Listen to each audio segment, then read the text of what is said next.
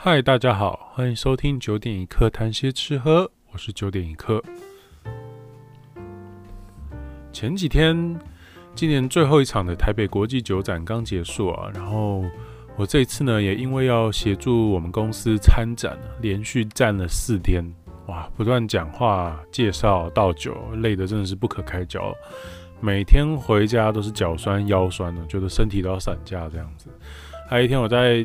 就家里要捡东西，弯腰下去的时候，突然就哇，怎么这么痛啊？哇，这个酒展真的是累人。但今天终于有点时间了，来跟大家聊聊逛酒展这回事啊。台湾呢，这个一年下来哦，有许多不同的酒类展览了，北中南都有。不过呢，半数以上都还是集中在台北哦。一般来说，第一场是五月左右的葡萄酒展。然后接下来会有 Whisky Live and Bar Show，新竹丰城威士忌嘉年华哦，这个是近几年才有的。再来是精致酒展、自然酒展、台中的酒展，还有最后的台北国际茶酒咖啡食品联合展哦，这些。那每一个展览都有自己的特色和风格啦，像是 Whisky Live 就是主打各种烈酒还有调酒的。那葡萄酒展的话，大家都知道就是以葡萄酒为主嘛。最后一个的台北国际酒展就是规模最大，然后葡萄酒、烈酒啊，甚至日本酒、啤酒都有。那这些展的门票售价都不太一样，有兴趣的朋友可以自己去 Google 看看。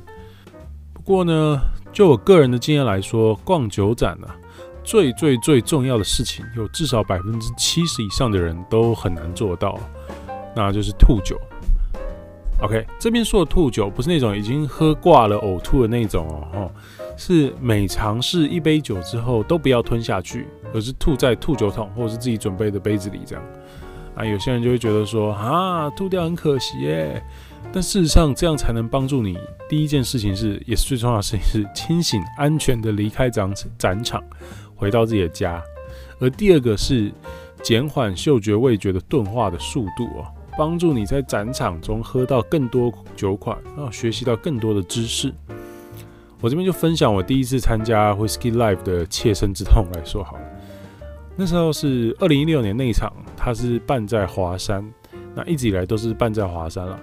那那时候下午一点开展，我从进去开始逛到的每一摊都全部喝掉，完全不吐酒，而且都是威士忌啊、Vaga、龙舌兰之类的烈酒或是调酒，然后就这样喝了半个小时，我的我就已经开始大舌头了。应该有喝醉过的人都会知道吧，就是你的嘴巴跟舌头会越来越的麻痹，讲话开始有点不清不楚，就是那种状态啊，然后就是呃，我现在想喝的那种感觉哈。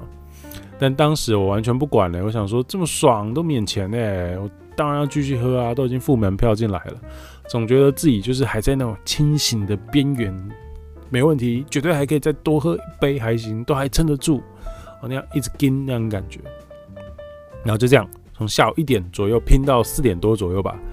啊，接下来的事情呢，是我事后超级努力回想，我才想起来的，记忆整个大破碎啊！我有印象，我在路边的水沟大爆吐，超级惨。然后这还不是最丢脸的，更丢脸的在后面。我还记得说，我就坐在那个水沟旁边的，算是一个台阶吗？我坐在那边摇摇晃晃，意识非常模糊。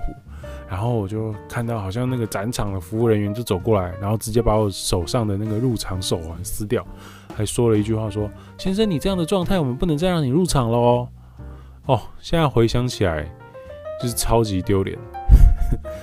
后来整个大断片了，怎么回家都不是很清楚。我大概就是迷迷糊糊的坐计程车回家，然后还假装自己很清醒的跟计程车司机报了自己家地址。啊，然后到底怎么爬上那时候住的地方的五楼进家门都没有印象了。再醒来已经是凌晨一点，躺在自己家床上，然后衣服也没换也没脱，直接躺，头爆痛，觉得自己很扯。啊，现在讲出来是很好笑啦，但其实这个过程是很危险的。我很有可能就在这样的过程中把钱包弄掉了，手机弄掉了，或是失去意识啊、摔倒啊、撞伤啊、跌伤啊之类的都有可能。那也因为这次经验呢，后来我去酒展都一定会吐掉，就是免得再发生类似的事情。所以为了安全起见，如果你是一个人去逛酒展的，拜托务必吐酒，真的没有什么好可惜的啦。国际的那些品酒大师啊，他们在品酒大赛的时候，或者是一些品鉴的时候，他们也会把酒吐掉啊，这样才可以维持你的嗅觉和味觉的敏锐度。而且比起吐酒啦，喝醉呕吐才是真的造成人家的困扰了。好，到这里最重要的安全防护机制，我们已经建立好了啊，就可以好好的在展会中自由品尝。那我过去在逛酒展的时候，另外一个呃，就是除了喝醉这件事情以外，最重要的一个、最常遇到一个问题就是，哇，酒展摊位真的太多了。以这次的南港来说，大概有一百多摊吧。那我根本不知道从何开始啊，然后又很贪心，想要什么都要喝到。那最后的结果就是每一摊都喝一点，然后就急急忙忙、匆匆忙忙的跑去下一摊，都不够完整，也没有办法好好听完参展商他完整的讲解他们的酒款，还有这些酒款背后的一些知识啊。那如果当然你只是想要喝到饱的话，那就像我刚刚说的，这些都不是问题。但防止喝醉就是你最大的问题。可是很多人去酒展呢，他是专程去学习，想要以最高效率认识最多酒款的。那对于这些人来说，对于这些朋友来说，我自己有稍微累积出一些经验，那就在这边分享给大家。第一个建议是，一般来说啦。展会的主办商呢，都会事先在网络上公布这次参展的厂商是哪一些，所以大家可以先去查查看这些厂商他专精在哪些领域哦，比如说他主要的酒款是哪些产区的，啊，主打哪些的商品，那你就可以简单的整理一份清单，这样到了展场呢，你就比较有个明确的方向，比较不容易瞎逛。那另外一个方法是，如果你有认识在酒商工作的朋友。那你可以直接请他们推荐你哪些厂商这样子，毕竟酒商这个圈子并不大啊，大家都知道谁家专精在什么东西的。举例来说呢，你可能在找德国啊、意大利或是美国的酒款，你就可以问问看在酒商工作的朋友说，哎，你有没有知道哪间酒商是专精在这些特定产区的？那这样你也能更快的知道该直奔哪个摊位啊。第二个建议呢，一家酒商的酒款呢。尽量完整的品尝完一轮，并多和酒商聊天了。这样的过程，你不仅可以学到很多有趣的知识，那更重要的是，你可以把这家酒商的产区或是酒庄的风格，你可以理出一个比较明确的脉络，然后有一个比较好的理解。像是假设你今天啦，假设你今天来到一家专攻里欧哈产区，我们今天就用西班牙西班牙的里欧哈来说，结果你只喝了两款，那你就离开了。而且搞不好这两款又刚好从同品种啊到制成都很类似，可是他们总共有七款不同风格的里欧哈。那这样对于认识这个产区不仅没有帮助啊，你反而会造成一些因为你只喝了这一两款而有了一些成见的一种反效果。那同时也会错失和这些深刻了解产区的酒商有更多怎么讲对谈的一些机会哦。甚至啊，我觉得这种对谈的机会，对谈得到的知识内容啊，对于学习酒类来说，比单纯的品饮很多款酒会有更好、更完整的一个效果。OK，那最后这件事情，这个很多人很难做到，但大家可以试着去做做看。不要追求你每一间都要喝到啊，或者是硬要尝试很多间这样，多真的不如精啦。每间都喝了，然后但走出去你都忘记，这样一点用都没有。真的还不如就认认真真逛个两三间，其他的呢，有喝到就喝到，没喝到就下次再来看看就好。而且一次两三间很认真的品饮完哦，下一次逛展，除非这两三间它有新的产品啊，不然你就可以跳过啦，你就可以再去尝试其他不同的不了解的两三间酒商，这样多个几次啊，多逛个几次酒展。你自己就会知道哪些酒商有需要逛，哪些可以直接略过了，这样可以节省你很多逛展的时间，也不会一下就喝醉了。同时呢，你可以有效的学习，还能更有效率的认识不同酒商专精的所在。那我自己这一次呢，就是采用我上述说的这些方法，先是找到酒商工作的朋友啊，然后小聊一下，喝一下。他就会告诉我说：“哎，如果你今天要去喝意大利，要去哪一间啊？然后新来专攻高加索的是哪一间啊？哪一间智利的酒非常厉害哦？如果你想要好好认识奥地利的酒，可以去哪一间？等等等的。然后我就这样子听了以后，自己就在看着那个啊，酒展都会给你那个地图嘛，那你就看着那个地图，自己排出一个顺序和一个动线，然后你就妥妥的把安排好的这些必须认真品的和对谈的酒商，我就这样去喝了个遍。这样，那最后剩下还有空，我才随意逛逛喝喝，也喝了一些日本酒啊，认识不少酒商的朋友。而此次最大的收获呢，就是对智利酒有比较多一点的认识，也带了一支智利酒回家。这个之后可以再找机会跟大家聊聊智利的葡萄酒，也是非常有趣。那可能还会有找到许久未出面的酒表哥，大家来一起边喝边聊智利啊、阿根廷，乃至于一些新世界葡萄酒。最后最后我还是要提醒大家，如果大家有要买酒的话，其实可以把握酒展的机会啊，酒展的价格真的非常划算。所以如果大家想要大采购的话，酒展是非常好的机会。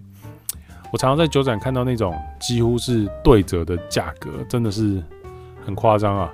如果大家有好好把握哦，其实有很多人去酒展是拖着行李箱去的，他是这样专程来买酒，然后逛完酒展一天就拖着一车的行李箱回家，里面可能有三四十支这样子，没办法，因为那个价格真的太好了哦。而且如果你今天买很多的话，你也不用怕带不走啊。比如说你今天不是拖行李箱来的，你只是啊、就是手两手空空啊，拎着一个酒杯你就进来的。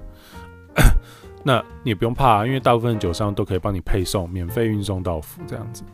好，最后一件事情，这个我今年逛酒展的时候发现的，就是我以为大家都会做到了，但其实很少有人会做到。就是我建议大家去酒展的时候自己准备杯子哦，因为如果你今天没有带杯子去酒展，那就是摊商他给你那个塑胶杯或者是小纸杯，那个对于你在喝葡萄酒或者是其他酒款烈酒啊。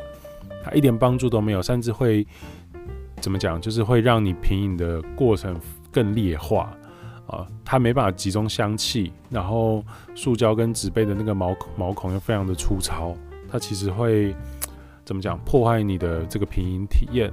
你倒不如自己就简单准备一个小小的欧杯或者是一个 ISO 杯这样子带进去，也不用怕。啊，它也很方便，很好拿，然后也不会像说那种有梗杯哦，拿了很怕就是这样砰撞一下断的，或者是说不好带这样子。啊，这这个都比那个人家提供的塑胶杯或者是纸杯来的好了。爱手杯就是什么东西都打个七折啊，然后公正客观的一个小酒杯。那欧杯的话就是把葡萄酒杯的梗剪掉嘛，那所以你在喝葡萄酒的话，它还是有很好的效果啊。哦，这件事情，哎，今年好像带杯子的人比较少。那我鼓励大家自己带杯子，啊，这也环保啦。你不要说用那种塑胶杯，用完即扔这样子，对环境也不好。OK，那这就今天就分享一些逛酒展的个人经验和方法给大家了。那今天大概就先到这边。如果这也是希望大家之后能够有更好的逛展体验啦。好，今天差不多先到这边。如果你自己在酒展有发生过什么有趣的事情，或是有什么想要分享的，可以在 Apple Podcast 留言分享给我。哦，对，这边跟大家说一下，除了各大平台可以听到我的 podcast 之外，目前有在一个新的平台 Host H O S T H O O S T 好，这个上架，大家可以下载这个 app 来试试看。他们是主打智慧推播 podcast 节目给你啊，啊，就是说，如果你你今天不知道听什么，你就可以一直右滑滑到你想听的节目为止。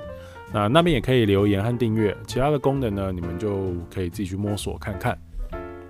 OK，如果你对今天主题或是吃喝饮食文化有兴趣的，欢迎继续收听九点一刻谈些吃喝。那有什么想回复或想建议的，可以在 Apple Podcast 的五星留言，我会回复。也可以在 YouTube 上搜寻九点一刻看看调酒，或是 FB 搜寻九点一刻谈些吃喝，以及 IG 搜寻 Wine and Quarter 追踪我。那我会把今天录音档放在 YouTube 上。我们下次见，拜拜。